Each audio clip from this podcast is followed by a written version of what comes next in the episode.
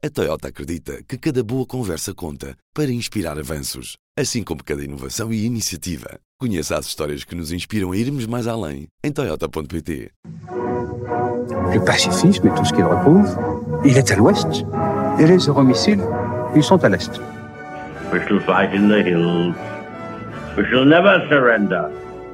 Não estamos mais isolados. A solidariedade europeia não nos faltará.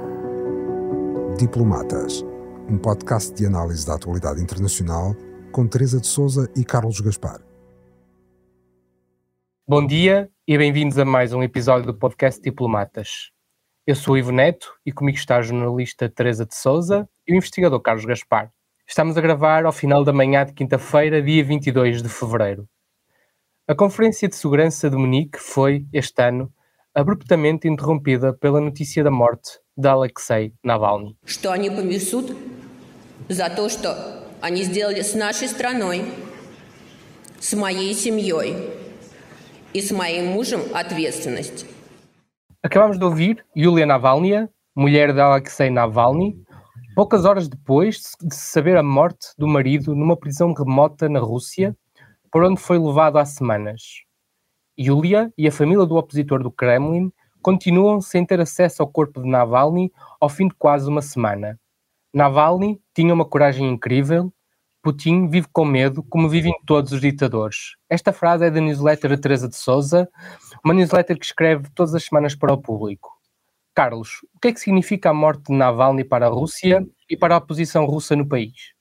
O assassinato de uh, Navalny às ordens uh, do presidente Putin na colónia penal no Círculo Polar Ártico, a colónia penal IK-6, uh, que foi criada no regime soviético e é bem conhecido, objeto de resto de um livro muito conhecido de Nathan Sharansky, que passou lá a sua juventude quando era dissidente soviético. Há uma continuidade do ponto de vista concentracionário, há uma continuidade uh, perfeita entre o gulag soviético e o regime carcereiro do presidente Putin. O assassinato de Navalny mostra, em primeiro lugar, que há uma tendência para uma totalitarização da autocracia russa, que é um resultado direto, na minha opinião, da própria guerra da Ucrânia. Há um contágio da violência, uh, quer para o exterior,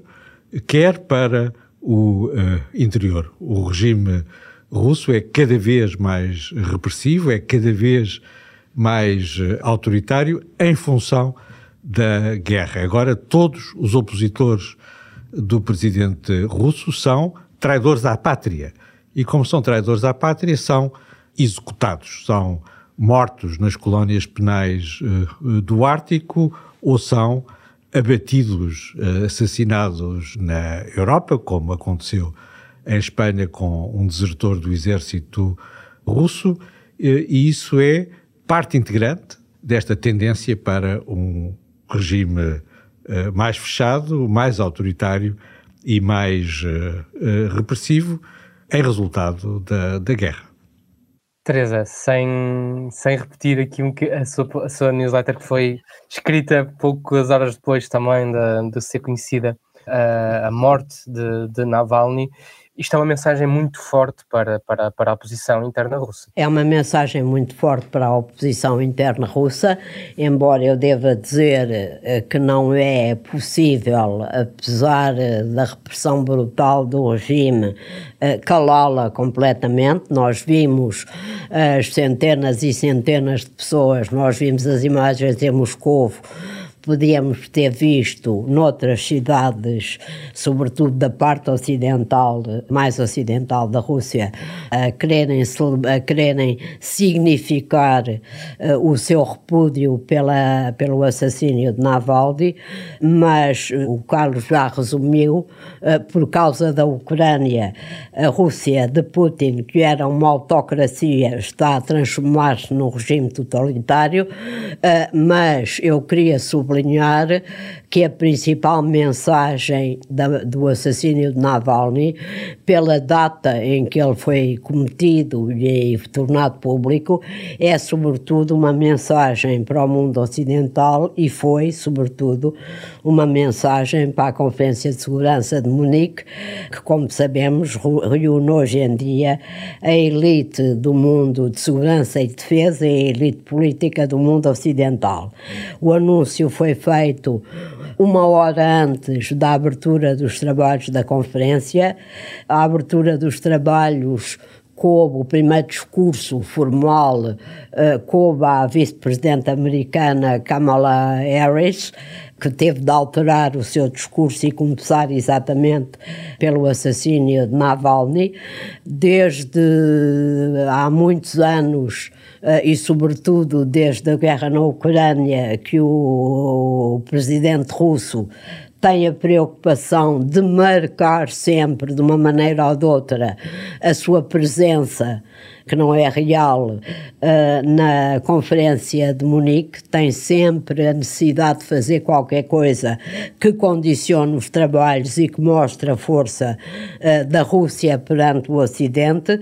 Desta vez não foi só Uh, o assassínio de Navalny, foi também a queda uh, daquela pequena cidade a 15 quilómetros de Donetsk, Advika, que não tem qualquer significado ou qualquer importância estratégica, mas que tem um forte caráter simbólico na medida em que os ucranianos a defendem das tropas russas e das tropas ao serviço da Rússia na parte oriental, na parte do Donbass da Ucrânia desde 2014 teve o discurso de Trump na, ver, na, na véspera da Cimeira para anunciar, para o encorajar, um discurso completamente uh, uh, demencial, sobretudo para um ex-presidente e um, um hipotético futuro presidente dos Estados Unidos a invadir países da NATO que não cumpram com os seus deveres em matéria de despesa da defesa,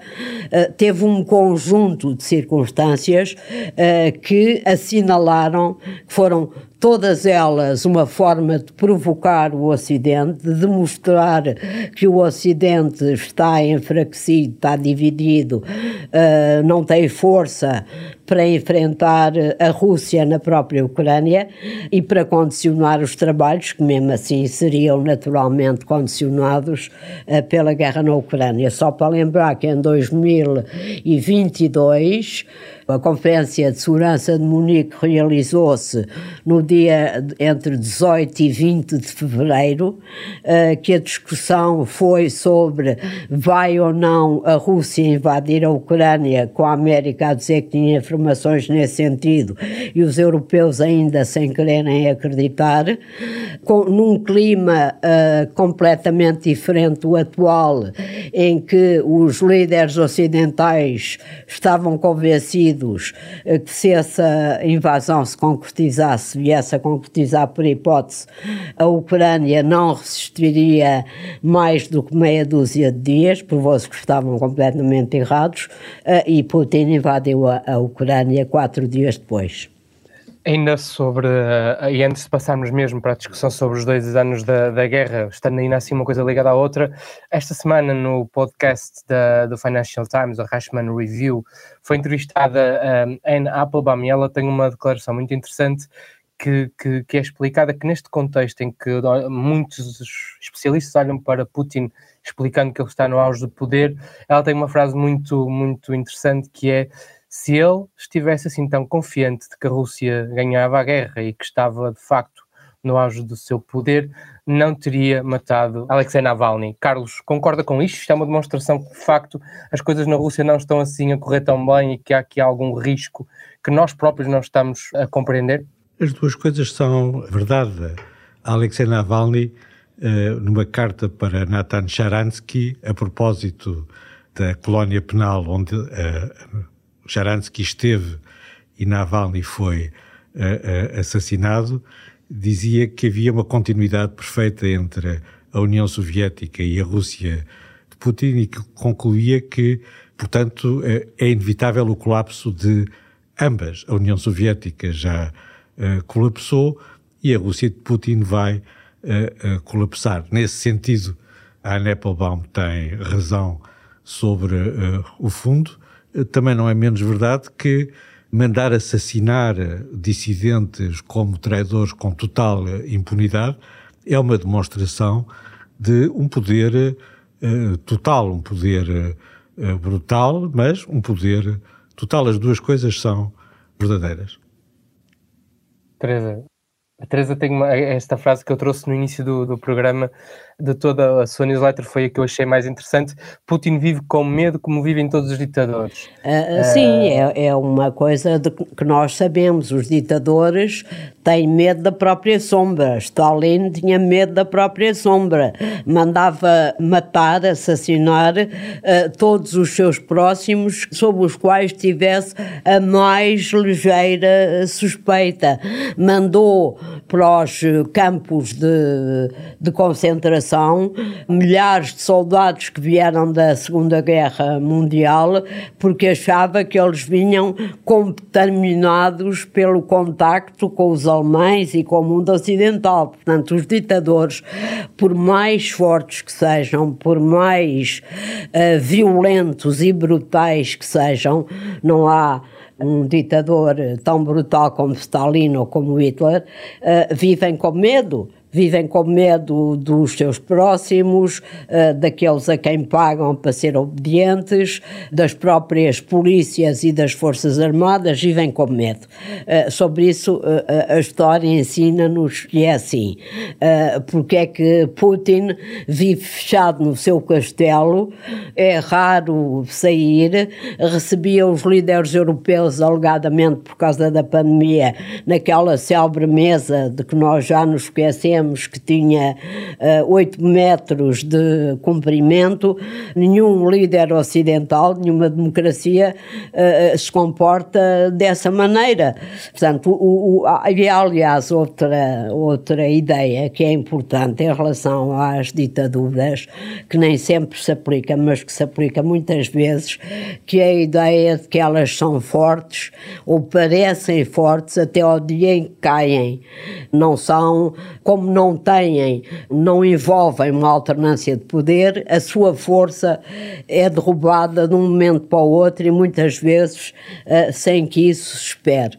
Isso não quer dizer que a Rússia de Putin não tenha neste momento a força suficiente, e a culpa é naturalmente uh, das democracias ocidentais, a força suficiente não só para reprimir internamente e tentar silenciar toda a oposição, nunca, conte, nunca consegue uh, totalmente, como tem a força suficiente, não para vencer a Ucrânia na frente de batalha, qualquer militar explica que estamos muito longe de um colapso da Ucrânia, nem nada que se pareça, mas para aguentar uma guerra de atrição, uma guerra de desgaste durante muito tempo, numa frente de batalha que praticamente, com mais quilómetro, menos quilómetro, com abdica ou sem abdica, é, é inamovível porque teve tempo, as potências ocidentais, as democracias ocidentais deram-lhe tempo para depois da sua primeira e inesperada derrota quando invadiu a Ucrânia há dois anos, uh, ter organizado a economia, ter organizado o exército, ter reestruturado a forma como esse exército combate uh, na Ucrânia, portanto, ter-se preparado para agora estar numa situação mais favorável, com a agravante de que não tem qualquer respeito, como todos os ditadores, pela vida humana e, portanto, tem uma abundante carne para canhão, como se costuma dizer, para mandar morrer na frente de combate.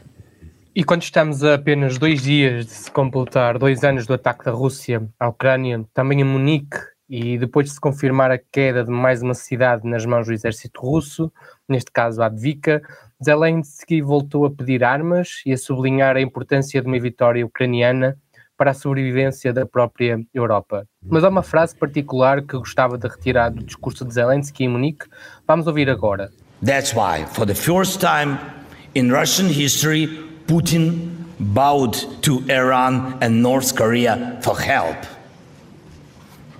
There was a myth that Europe is too weak to defend itself. Instead, Europe has become a global force, overcoming dependencies on Russia. Europe now demonstrates that our community deserves to be called Euro Atlantic. Zelensky diz que Putin teve de se ajoelhar e pedir ajuda do Irão e da Coreia do Norte e que a Europa acabou com o mito de que não se consegue defender no caso de uma guerra. Dois anos do, depois do ataque, Teresa, partilha desta visão mais otimista de Zelensky? Partilho, apesar de tudo, porque uh, o cálculo, o cálculo de Putin é que o Ocidente, nomeadamente a União Europeia, se dividiria e, e não conseguiria reagir como reagiu, apesar de tudo, à invasão da Ucrânia. Contou também com uma divisão entre os Estados Unidos e a União Europeia por causa da guerra, que não aconteceu durante muito tempo e que está agora a acontecer, mas precisamente ao contrário daquilo que Putin previa inicialmente, embora esta situação até lhe seja mais uh, favorável e esse foi uh, o, o, seu grande erro de cálculo. A Europa reagiu, como eu disse há pouco, em 2022, na Conferência de Munique, uh, ainda pensou que era um facto consumado e que os ucranianos não se uh, conseguiriam resistir à invasão do exército de um país, apesar de tudo, poderoso. Reagiu com alguma lentidão, como nos lembramos ainda, sobretudo na Alemanha, nomeadamente, e noutros países da Europa Ocidental. Esperou muito pela liderança norte-americana para, para apoiar a Ucrânia, que nessa altura aconteceu, como também uh, sabemos foi sempre avançando uh, com alguma precaução naquele horror que ainda não desapareceu totalmente e que é absolutamente paralisante e negativo para a Ucrânia, de que a guerra escalasse para um confronto mais geral com a Rússia ou mesmo para uma utilização da arma nuclear. Hoje esse, esse pânico do nuclear praticamente já desapareceu, porque racionalmente percebe-se que a Rússia não vai recorrer a ele, embora ameace todos os dias, uh, e portanto conseguiu reagir, conseguiu manter-se unida, razoavelmente unida, uh, nunca uh, saiu da sua, primeiro, depois daquela fase em que a Alemanha, França e outros países ocidentais ainda pensavam que era possível uh, conversar com Putin, percebeu rapidamente que isso era uma impossibilidade e que tinha de confiar na Ucrânia para ser, a ser ela a decidir o que era uma vitória em relação à, à agressão de uma potência estrangeira, mas ao mesmo tempo que teve esta reação positiva, com alguns aspectos de excessiva lentidão e de excessivo medo em relação à escalada russa, ao mesmo tempo o que esta guerra lhe eh, pôs, esta guerra pôs-lhe uma espécie de espelho à frente e ela descobriu as suas próprias fraquezas em matéria estratégica, em matéria militar e até na sua capacidade política para ter uma posição mais consistente em relação à Rússia. E, e, e é nessa situação por um lado, de urgência de continuar a apoiar a Ucrânia e, por outro lado, de medo, quase pânico, de se vir a confrontar com a Rússia sem o apoio dos Estados Unidos, que a Europa se encontra neste momento. Carlos, o que é que podemos esperar da, da, reação, da reação europeia? Depois vamos, inevitavelmente, falar dos Estados Unidos, mas em termos europeus. Há uma mudança extraordinária.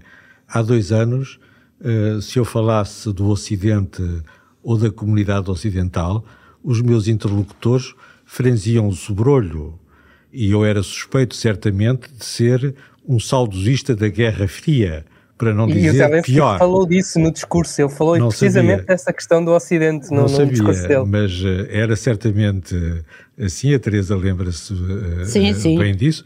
Hoje em dia nós falamos da comunidade ocidental Todos os sem dias. perigo de ser sem perigo de serem insultados, exceto pelos extremistas do costume. Há dois anos, na Conferência de Munique e fora da Conferência de Munique, a maior parte dos responsáveis europeus não acreditava que a Rússia, o parceiro estratégico da União Europeia, ia invadir a Ucrânia. Era absolutamente uma fantasia. Uma fantasia. Um alto responsável português disse-me, no dia 23 de fevereiro de 2022, que essa história da invasão da Ucrânia era uma invenção dos Estados Unidos, esses perigosos saudosistas da Guerra Fria, para não dizer pior. Para não dizer pior. Portanto, há uma mudança uh, extraordinária uh, na política uh, europeia. Desde esse dia da invasão, a União Europeia aprovou 13 pacotes de sanções por unanimidade contra a Rússia, apoiou sucessivos pacotes de investimento e de financiamento à Ucrânia, o último dos quais há poucas semanas, criou uma facilidade que tem o um nome muito adequado, Facilidade para a Paz, que garante o armamento, o rearmamento da Ucrânia, que compra armas para a uh, Ucrânia e mesmo os políticos mais extremistas que continuam a defender o fim da NATO, agora, quando falam disso, falam muito baixinho para ninguém ouvir e de facto não se ouve.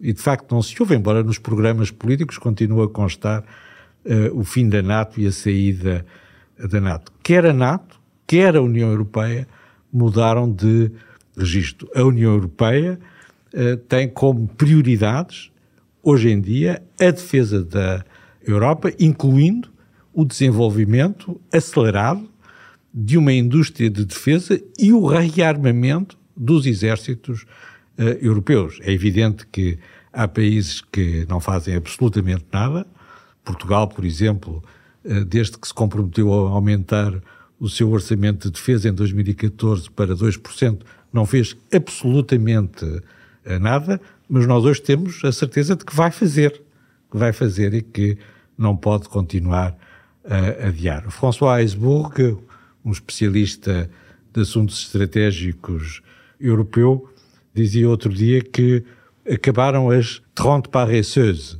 os 30 anos de preguiça. Há uma, uma expressão muito conhecida em França sobre as 30 glorieuses, que são os 30 anos a seguir a 1945, em que a economia europeia cresceu prodigiosamente para se tornar o que ainda é hoje. E ele fala de umas 30 paresseuses, de 30 anos de preguiça, em que os europeus perderam a vantagem estratégica que tinham em 1991 e que levou ao fim da União Soviética e à sua vitória, que eles nunca assumiram, uh, no fim da Guerra Fria contra o regime comunista russo. E, e justamente terminou esse período das, uh, dos 30 anos de preguiça e uh, desde 24 de fevereiro de 2022 os dirigentes europeus lentamente passaram a reconhecer que a realidade não era aquilo que eles queriam, eh, mas aquilo que os factos lhes impunham na frente uh, ucraniana. É um reconhecimento lento. É um reconhecimento lento, mas é um reconhecimento irreversível. O chanceler alemão, Olaf Scholz, três dias depois da invasão, quando ele próprio pensava que a Ucrânia ia cair, todos acreditavam, todos os dirigentes europeus acreditavam que numa semana ou duas o exército russo estava em Kiev e que Putin instalava em Kiev uh, um ucraniano uh, lacaio do regime de Putin. Nessas circunstâncias, o chanceler alemão decidiu fazer uma revolução na sua política externa, pôr fim à Ostpolitik de Willy Brandt, que aliás, diga-se uh, de passagem, que começou durante a Guerra Fria, em 1970, pôs fim cortou as relações com a, a, a, Rússia. A NATO passou a reconhecer a Rússia pela primeira vez como um adversário estratégico, como a principal ameaça à segurança europeia. A União Europeia evoluiu uh, no mesmo sentido e, lentamente, mas inexoravelmente, os dirigentes europeus perceberam que estão em guerra. Que estão em guerra. Que a guerra na Ucrânia é uma guerra europeia e que a Rússia de Putin está a fazer a guerra contra a Europa e não apenas contra a Ucrânia. E a verdade é que a Europa é hoje já, um, em termos de bloco, um dos principais fornecedores de apoio um, o principal, à Ucrânia. O principal. o principal fornecedor de apoio à Ucrânia, ou seja, algo que mudou ao longo destes dois anos, ultrapassando os Estados Unidos. E aqui reside o que vai ser a chave, muito provavelmente, dos próximos meses com a eleição de Donald Trump. E voltando aqui ao início do nosso programa, o Washington Esperemos Post que não haja eleição de Donald Trump. A vitória de. A, a, esperemos que a vitória. De, esperemos que ele não seja eleito. Exatamente. Uh, o, o, Washington Post no sábado tinha um artigo uh, em que falava precisamente dessa, dessa questão e da importância até que da morte de, de, de Navalny, em que muitos dos senadores republicanos estariam já a ser pressionados, uh, confrontados por... E o próprio presidente Biden. sim, e o próprio chanceler Schultz, que decidiram finalmente enviar mísseis de cruzeiro de eh, médio e longo eh, alcance, depois de terem estado sentados em cima disso durante meses. Sim, a questão aqui é que uh, muitos dos senadores que têm bloqueado, os senadores republicanos têm bloqueado o apoio à, à Ucrânia, ou seja, no fundo, em último caso, ajudando uh, o regime de Putin, neste caso, têm sido pressionados depois da morte de Navalny de, de, estarem, de estarem a ajudar o, um assassino. Teresa, uh, até neste ponto, a, mor a, morte de Navalny pode, em último caso, trazer alguma luz a esta parte mais obscura do, do MAGA duas coisas. A primeira é que tenho muito pouca esperança que isso aconteça, porque quando a gente olha uh, para o comportamento do Partido Republicano amando Donald Trump, uh, não encontramos ali nenhuma réstia do que era o antigo Partido Republicano, que fazia, fez sempre durante a Guerra Fria e depois da Guerra Fria até o McCain. Uh, a Rússia foi sempre um desafio que eles levaram muito a sério e porque o tipo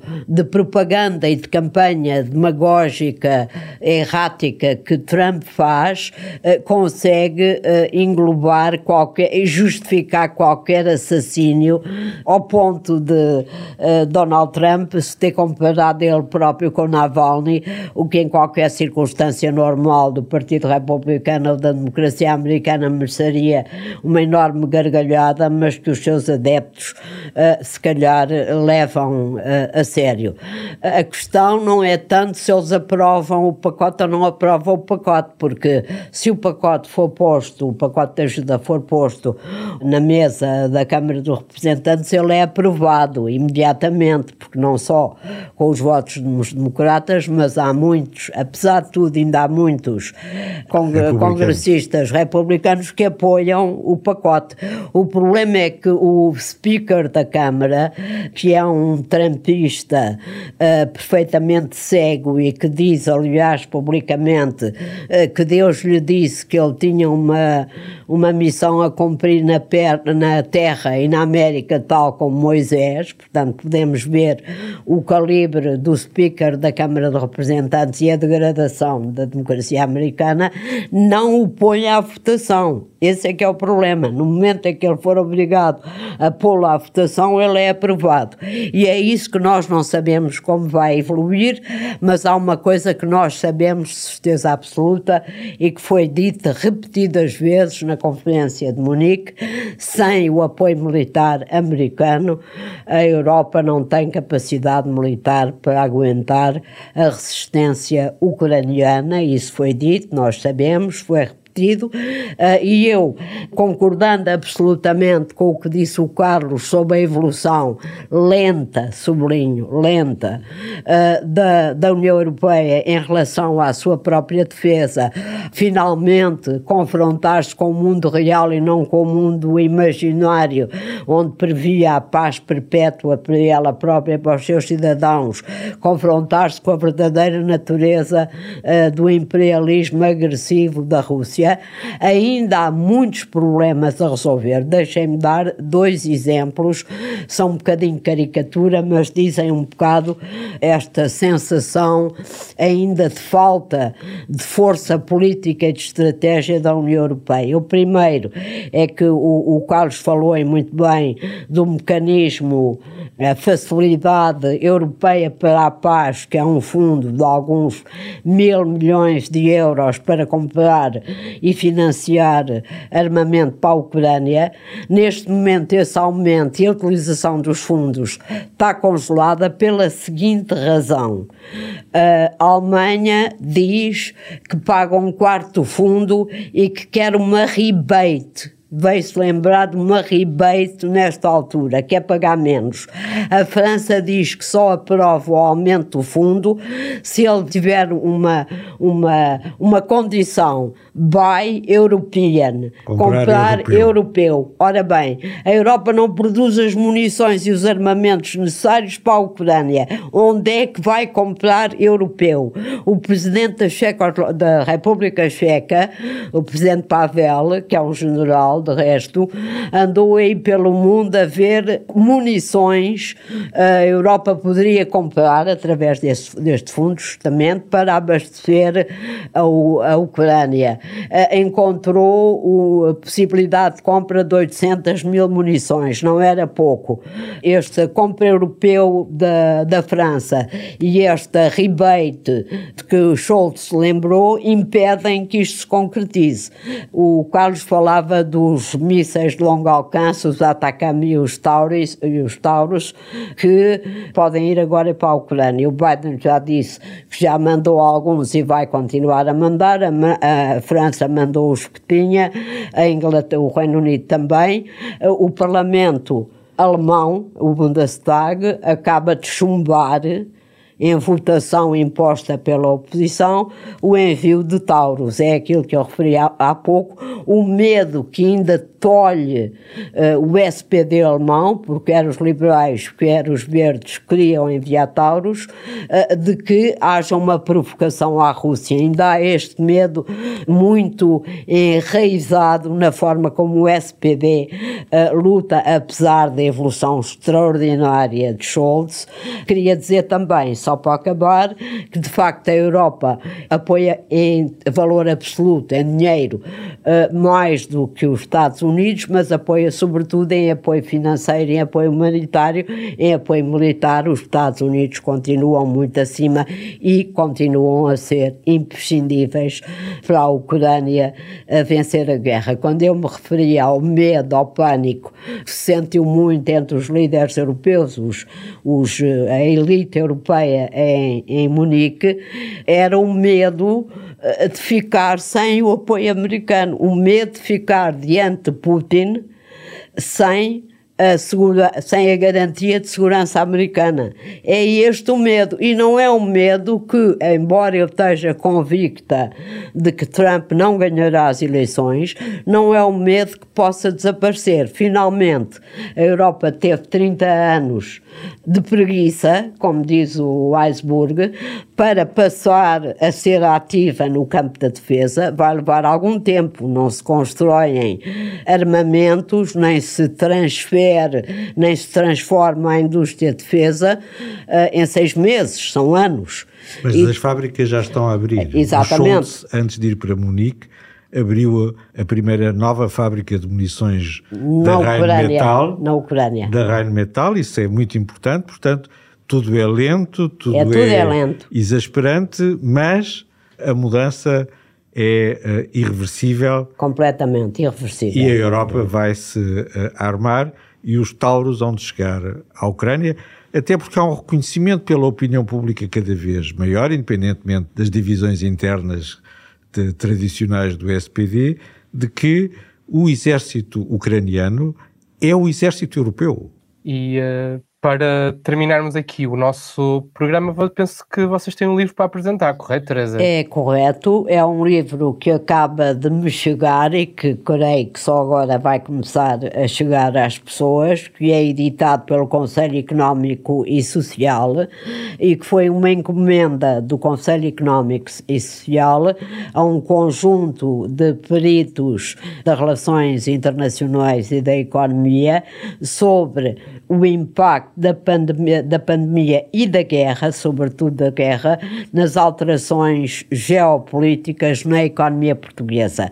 Este livro, que foi coordenado por Sandra Fernandes e que tem a colaboração de Nuno Crespo, Carlos Gaspar, por acaso aqui ao meu lado, e Bruno Cardoso Reis. À tua esquerda. À, tua esquerda. à minha esquerda, exatamente, e por Bruno Cardoso Reis, não podia vir mais a propósito, porque estamos em plena campanha eleitoral, tem-se discutido muito a economia e o crescimento da economia portuguesa e como é que ela vai crescer ou não vai crescer, e nesse debate falta sempre a condicionante vital e fundamental externa para esse crescimento, que é justamente a economia europeia e a economia internacional. Creio que temos aqui um e o relatório excelente... tem uma posição clara a favor da integração da União Europeia na Europa e na União Europeia. Exatamente, da Ucrânia, nem podia, da Ucrânia, da Ucrânia, Ucrânia, da Ucrânia na União Europeia e uh, contamos nós a breve texto na própria NATO. Muito obrigado e contamos com a presença dos dois também na próxima semana. Obrigado. Um bom fim de semana. Bom fim de semana. O podcast Diplomatas é uma parceria público-IPRI, Instituto Português de Relações Internacionais.